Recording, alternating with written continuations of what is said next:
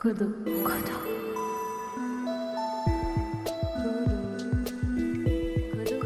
Codo. Aujourd'hui, au micro de Codo, on met à l'honneur Matteo Moretti. how many are Chinese people living in Bolzano. And the numbers tell it very clearly. They are basically the 0.6% of the population. So this number would be enough just to tell the complete story. Sorry, there's no invasion of Chinese people in Bolzano. But this is the problem we are living today. The numbers tell something, but nobody believes in numbers. Nobody believes in news, basically. Le designer primé Matteo Moretti est maître de conférence à la faculté de design de l'Université libre de Bolzano et à l'Université de San Marino. Il a cofondé la plateforme de recherche sur le journalisme visuel de l'Université libre de Bolzano et designformigration.com, la première plateforme qui rassemble des projets de design liés aux récents phénomènes migratoires européens. Grâce à la plateforme, il a exploré de nouvelles pratiques du design qui ont inspiré son livre Socio-Social Design, pratique du design pour de nouvelles perspectives sur la migration. Sa conférence suivra la structure du livre. D'abord un aperçu de la relation entre design et politique, suivi de l'introduction du concept de socio-design opposé au social design. Ensuite, il présentera la plateforme en ligne designformigration.com qui sert à collecter et à présenter en ligne les études de cas de design les plus intéressantes sur la migration. Enfin, il décrira les cas rassemblés dans le livre, puis conclut avec les stratégies et les problèmes les plus courants qui ont émergé des entretiens avec les designers impliqués dans les projets présentés. Le design peut-il nous aider à déconstruire ces murs invisibles qui traversent trop souvent nos sociétés Bonne écoute Hello, everybody. My name is Matteo. I'm a designer, and I was a research fellow at UniBZ, the University of Bolzano, until September. So, today I would like to present the digital platform I created two years ago. It's called designformigration.com.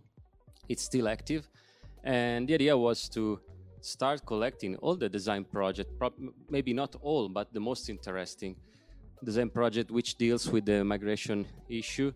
Because as designer i found very useful not only for me for my research but also to inspire new audience give super interesting project new visibility and also create connection between designers all over europe. Because it's very important to start creating network start to overcome common problem and maybe sharing common or diverse solution to common problem but before I would like to introduce my research that started from visual journalism. Rendez-vous sur le site Codotalks pour découvrir le document présenté. How many of you know more or less what visual journalism is? Just three? No, don't be shy, okay? so, okay, I, I will explain a little bit. So, basically, we let's say, invented a model where a journalist and a designer, as well as a social scientist, usually a sociologist or anthropologist, work together, creating digital artifacts, usually web pages, where through animation, infographics, videos, interactions, complex stories are, are told. Uh, we started initially working with our students, working with data, but immediately we understood data weren't enough to explain complexity, especially when we talk about migration or perceptions. Yes, we can state migrants in Italy are 800,000, but yes, what's behind that number? Indeed, there's also, I don't know if you are familiar with Hans Rosling. He's a very famous statistician that makes a sort of shows every time he speaks. And despite he's a statistician, he really clearly claimed that the world cannot be understood without numbers and it cannot be understood with numbers alone. So it means, yes, data, the famous quantitative data, are important, but just tell a small facet of a more multifaceted uh, phenomenon. This is Hans Rosling, this is me. I like to explain the complexity with this very clear picture. Probably you are familiar with this illusion or, yes, the, the struggle where you expect something and then when you realize it's completely different from it was advertised. So this is more or less the shift between perception or how reality is represented and the reality. Why I'm so focused on perception? Because biased perception are a real threat for, for us. If you think how people voted for un, under the pressure of migratory issue on Brexit, on the American presidential election, even in Italy. People were so concerned by many things. Obviously, we are crossing an economical crisis, so people are very under pressure. But the way migration was used as a tool to foster consensus in a very bad way, and this all, all obviously uh, affected even our own reality, not only the reality that voted in that kind of direction. So it's important, at least we try, to reduce the shift between bias perception and reality. Obviously, everybody has its own version, his own perception, but at least reducing this big shift toward a more informed uh, citizenship and toward a more informed debate. So at least we can discuss on real, transparent basis and information. And since I'm not from South Tyrol, I, I am living there since seven years, but I'm from Milan. Was quite funny in 2014. Once I arrived, there was a strong debate about Chinese people in the town of Bolzano. Probably in Paris, it sounds quite ridiculous, I, I, I know. But uh, the Chinese migration in Bolzano arrived close to the 70s, so it's a quite recent phenomenon. And so we decided to make a project, a visual journalist project. So finally, you will see what is a visual journalist project. It's a website like this, where we use quantitative data, but also qualitative data. So interview made by an anthropologist to return dif different facet, different entry point to the complexity of the social phenomena. Again, about complexity. It's funny because in 2015, so one year after the project, when you get off from the train station, from the train in Bolzano, you meet a series of kiosks like this that are selling traditional food, identitarian food, let's say the classical Wurstel here on the right. A steamed Wurstel, grilled Wurstel.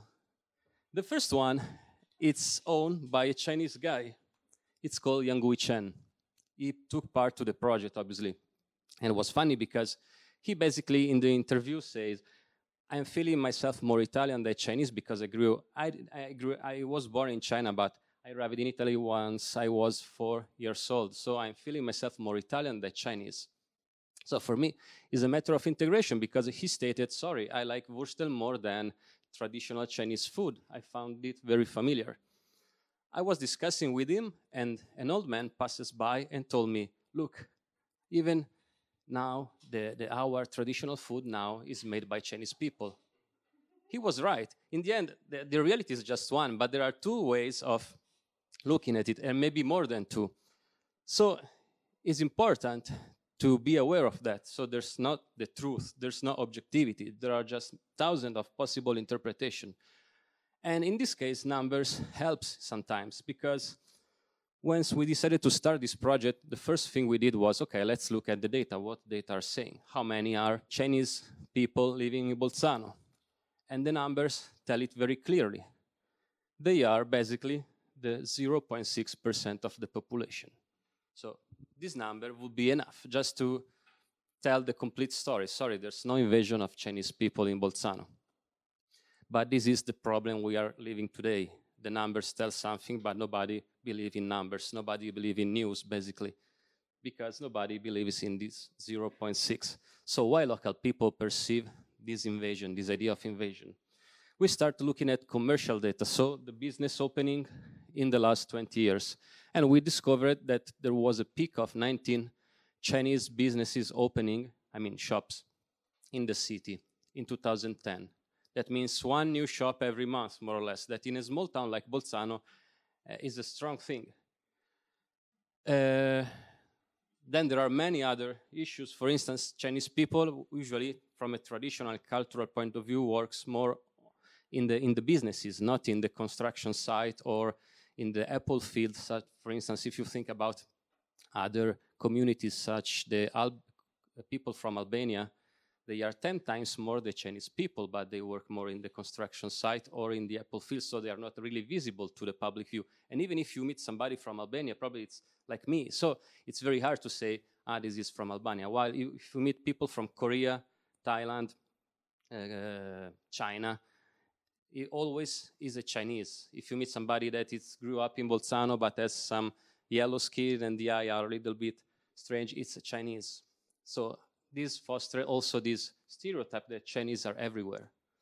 And then we look at on uh, the most read newspaper in Bolzano, that is the Alto Adige, and we made an analysis of on, of the qualitative data, let's say. So what the titles, in which way the media are addressing the Chinese community and the Chinese issue through their titles. And we collected a lot of titles that were stating a concept of invasion, crime. was funny because the newspaper is local and is supposed to tell news about local issues, but especially on crime, he, the, the, the newspaper was publishing news about crime committed by Chinese people all over Italy. That was quite strange. Just an example, this is the first time the keyword Chinatown appears in the titles. And it's funny because in Milan, we are used to have a Chinatown, and the name Chinatown is also given, was also coined by the Chinese people living there. It's not, it's not something that we gave. But in Bolzano, there, in that street, there was, I think, 10 shops, and they call it Chinatown. Obviously, there is the sensationalist approach of local media and so on. Or this one is super funny. Eh, the first mega store opens in Via Torino. And if you go in Via Torino, this is the mega store. So the words has a weight, as, has importance. It's very important as a journalist to reflect on the responsibility your title has in the perception. Again, Lega North, that is one of the most right-wing, extreme right-wing party we have in Italy, let's stop the Chinese advance. And then this one probably is the most uh, funny, because if you read the title, it seems the Chinese Chen is among the 10, the, the, the, the, the most 10 diffused surnames in Bolzano, but in the moment you read the article, you discover the Chinese, the surname Chen, it's, I think, 39 or 38 in the ranking. So very different But probably you know, the, the, the title editor in the newsroom of a newspaper is a, is, a, is a profession. It's not the journalist that wrote the article. There's a person in charge of writing the title because the title, first of all, are the first thing people read and probably the only thing people read. And then the title are the one that give the direction, the political direction to a newspaper. So we made this project again and showing numbers showing facts like some interviews and yes all the interviews try to debunk a series of stereotype and telling the story of local people. We started with a very broad introduction that the majority of people from china in italy arrived in the, the beginning of the 20th century only from a small region. And this small region it's called zhejiang that has 60 million inhabitants like the whole italy. These are some interviews some businesses, and then some infographics showing how few were the restaurants and bar. Obviously, it's important to state that the 0.6 of population was running the more or less 12% of the businesses. That is not, this is very strong, but we are very far from a, an invasion. Obviously, again, we also visualize the map with all the Chinese businesses. You can filter by activity or by year. Again, this one, sorry for exiting from the light, was the, was the street called Chinatown. Obviously, there are very few shops. Again, somebody could tell, sorry, look, there's no Chinatown. And the other people could answer, yes, but they are everywhere. So always, reality is double-faced. Finally, thanks to the project, long story short, we made possible to or we forced the, the Alto Adige to uh, retract his narration, at least for one time, we succeed in that.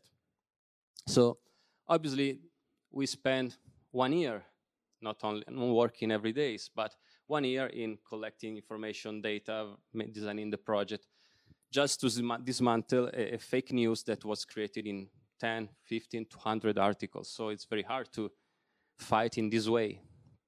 But this gave us a, a, lot of trust in what we were doing because we found, okay, maybe we even as designer, we can contribute in a way to dismantle stereotypes, to try to deconstruct those invisible walls, borders that crosses our societies.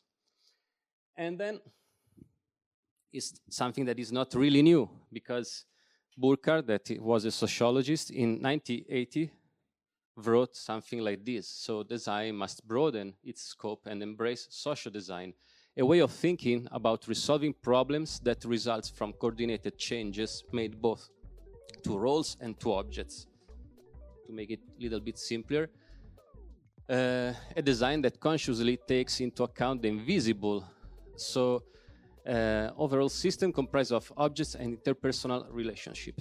So what, what does it mean? It means that as designer, we could create objects, even digital objects, artifacts in general, that contribute in impacting the society. So changing, fostering new relation or modifying relation. It's something not really new because as already emerged, even Latour worked on that. Papanek, even again in the 80s, claimed for a more sustainable environmentally, but not but even uh, not only environmental sustainable design. Maldonado and Margolin more on the social design, so a design that it's more inspired to social works. And Moholy-Nagy was more on this political side of design, as well as Neurath, that is from one century, no, one century, but before, but more or less about a form of design that would raise, improve the condition of the whole community.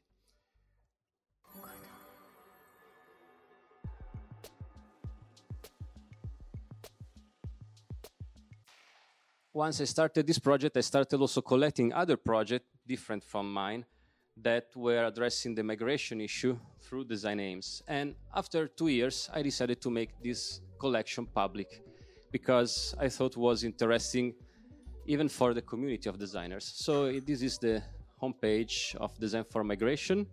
And again, the platform is not only about collecting projects.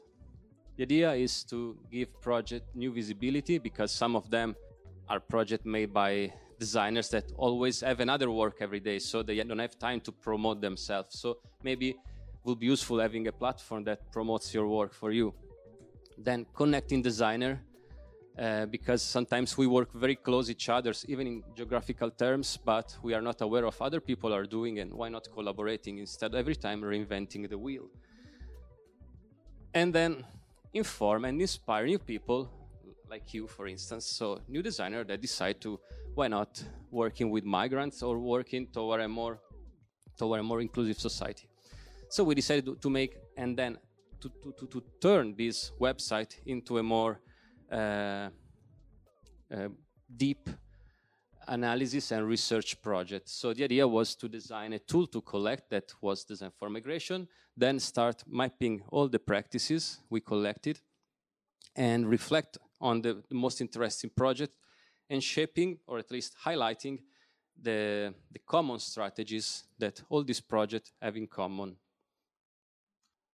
So we designed, sorry, I now start analyzing all the steps. So designing a tool to collect and share social practices. So how the collection happened.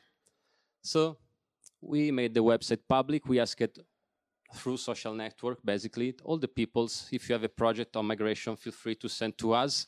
Obviously, we also, we, when I talk about we, I mean me and my colleagues in the research team have other projects. So we start adding manually all the projects. Once project was added, we started a conversation with the designer, understanding what their awareness, their concern, and the impact the project had. We collected 35 projects and we selected 23 projects were mainly from Italy, probably because we are Italian, so we are more familiar with our colleagues. But to be honest, it's true that probably, I don't know, maybe because in Italy we have so, uh, we have, I think, less contribution and, let's say, social welfare compared to the Netherlands, for instance. So there are more design activists than other parts of Europe. Anyway, there are other from Greece, Germany, and the Netherlands.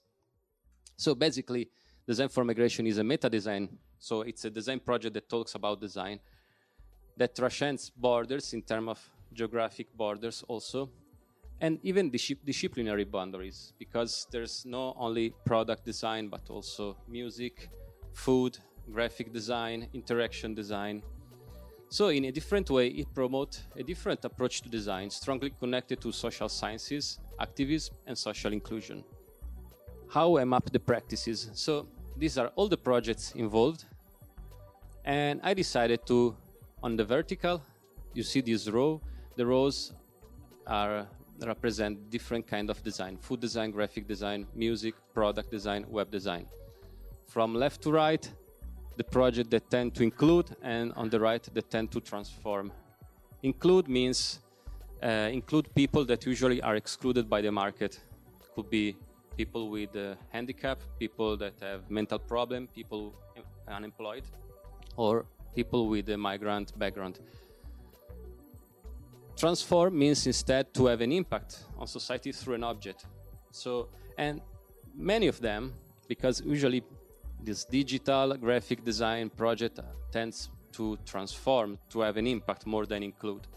While projects that, especially on product, if you look at the product there, tend to combine both. As yesterday, Fabrizio presented his wonderful project, for instance, where they also activated a, a, language school through a design process. So people start working on designing um, wonderful object. In the meantime, learning Italian, but not only dealing and uh, yes, dealing their, their artifacts um, personally to the home, so crossing the city, discovering everything.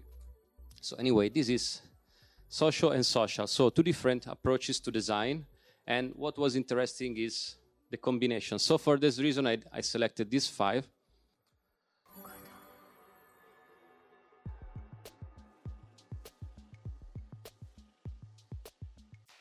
Cucula, it's made in Berlin by Corinna Sy Eh, and his group. She decided to help migrants that were living in the streets building their own furniture. So they started building furniture for themselves. Immediately they understood the potential, especially because one of the guys told them, why not using the wood from the boat we used to arrive in Lampedusa? So they created this strange object. It's the uh, Enzo Mari chairs but it features a piece of wood from the migrant's boat. Obviously, it, it turns into a super powerful object that has a huge story told by materials. Again, Lampedusa Cruises is a project by the artist Teun Castelein that decided to bring the Lampedusa, the classical migrants boat. This was a boat from Lampedusa that he was able to bring in the Netherlands, restore in order to navigate the, the canal because it should be electric powered, now is electric powered, and educate or empowered Syrian migrants to use the boat to speak in public. And they offer a traditional touristic canal tour like the other boats, but on a migrant boat. Obviously, the tour uh, show and tell the story of the city. So my Syrian migrants are telling the story of Amsterdam, obviously with the focus on the the, the, the, the good and the impact that migra- migration in the history had on the city. Senza peli sulla lingua is a project by the activist and feminist uh, Maddalena Fragnito. She decided to work with the niche that are the migrant women, usually completely forgotten. And the idea was that she found a single activity that was in common to all the women involved in the, in the group. That was the stitching activity, despite the, the diverse part of the world they were coming. So she used the stitching activity as a way to facilitate discourse in order that they were able to express their concerns on different things like family, power, society, and then Italian. and then she isolated some very strong concept, and then she helped them again in weaving this concept on t-shirts that are sold so each T-shirt tells a story. This is the story of. Uh, I will tell you another time because we don't have time. Sorry. Talking Hands we seen yesterday. Uh, these small houses made by migrants with the place with the name Rifugiati Rifugiati. So the houses are for children. And what was interesting not, is not, in my opinion, not the houses itself, but the process behind. So how the migrants were forced in a way to go themselves, not only to um, ship the house, gave the house, but also to buy the materials. So starting having relation with local shops in the city of Treviso, and now they change uh, to new objects and they make this wonderful coat that features traditional wool and traditional African fabrics, and it's very useful, I think, uh, looking at, for instance, reflecting on how faster the fashion is compared to craftsmen, uh, craft uh, made of wood, because I remember on his page quotes that were um, how to say published on Facebook from New York. So people all over the world are basically using and promoting not only the code but the project itself and the concept behind. And then Stregoni is a project made by two DJs. It's called the, the most how to say the biggest band in in the world because it's a workshop made of a weekend where these two DJ um, travel across all the migrant center all over Europe, and since uh, this approach the, the migrants group asking themselves, okay, suppose that you are African, you are able to dance and to sing and to, to, to play, but it's not, true, obviously. Anyway, what we can do together is a concert, despite you are not a musician. But maybe you have your mobile phone. That is the most iconic object of this migration. So why not use your mobile phone to make a concert? Because usually mobile phone has strong, uh, typical uh, ringtones that feature sample from the traditional music, or maybe not. And every person jump on the stage, they start sampling the mobile phone, creating a loop, and people are free to jump on the stage, giving their messages. What is interesting is that the concert is given, offered, is, is offered for free to the citizen. So it creates the, uh, uh for probably one of the few occasions where local people, local citizens meet other local people. And he said, we are not making a concert, but more a performance, or yes, a representation of the integration concept because if we really would like to integrate people, we should be open and we should fight for it. Because usually these concerts start in a very, I have to say, not structured way. People are not very used to be on stage, especially people that usually live in the migrant center and find a little bit in comfort living in the shadow. But for one time they are on the stage, so they are a little, little bit shy and it's important that the audience support them. And usually this concert ends in a super big celebration and happy party because there is this uh, willingness to, to stay together.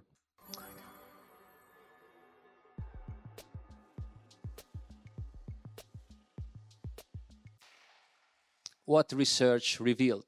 Obviously, power dynamics probably as the most crucial issue if you want to start a project with migration because we are white, we are designers, we are rich, apparently, and we live very well. We have a house, so it's quite strange to tell people how to design things, how to do things, and they are not paid. They live in a in a migrant center. So it's important to change the paradigm in which decisions are taken. For instance, as Fabrizio do, they rely on assembly, for instance, in order that decisions are taken uh, altogether. It's important to pay people, otherwise, it's a new form of exploitation. Co design means asking people and involving people in the taking decision how do they would like to be represented it's quite strange telling trust me i'm the designer i tell you how the project have to look for instance in the project of lampedusa the boat the initial idea of teun was creating something like banksy having a migration boat that was shipping in the in the canal, but the migrants say no, we don't want to be represented as migrants again. Sorry. Obviously, many of projects emerged in 2017. Now the migration issue is a little bit under control, let's say. Design disciplines, obviously, product is very good in involving people with low skills and empowering them economical sustainability it's very one of the biggest problem because usually in social project there's no economical sustainability. So once there are funds the project lasts. Once the fund finish the project finish. It's not possible in this way. So it's important to develop sustainability over time but not only in terms of economy but also in terms of human resources because usually these projects are run by one or two person. And if you get sick if you change your city if you have problems the project is very weak because risk to uh, to end. The problem of spaces, always, especially in big cities. And then the need for a social recognition. So basically, these projects are working in the society, are producing uh, commons welfare, but are not recognized from an administrative point of view. And then, again, the need for lobbying on a European level because all these projects happen in other in many cities but are alone. So it will be important after three, four years they are working on, issue to, to start creating a first network of design activists on migration. So thank you very much.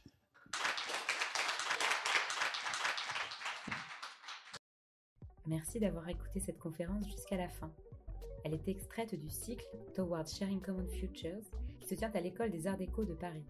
Pour retrouver les documents, les PDF, images ou vidéos présentés lors des conférences, rendez-vous sur codotalks.com. Vous y retrouverez également les autres conférences du cycle. Si le podcast vous a plu, parlez-en autour de vous et mettez-nous un maximum d'étoiles sur vos applications préférées. On se retrouve aussi sur les réseaux sociaux at Codotalks pour découvrir les intervenants et les prochains rendez-vous inédits. Merci à toutes les personnes qui ont participé de près ou de loin à la réalisation de ce podcast. Vous êtes incroyables. Et surtout, n'oubliez pas de partager le savoir et reprenez connaissance.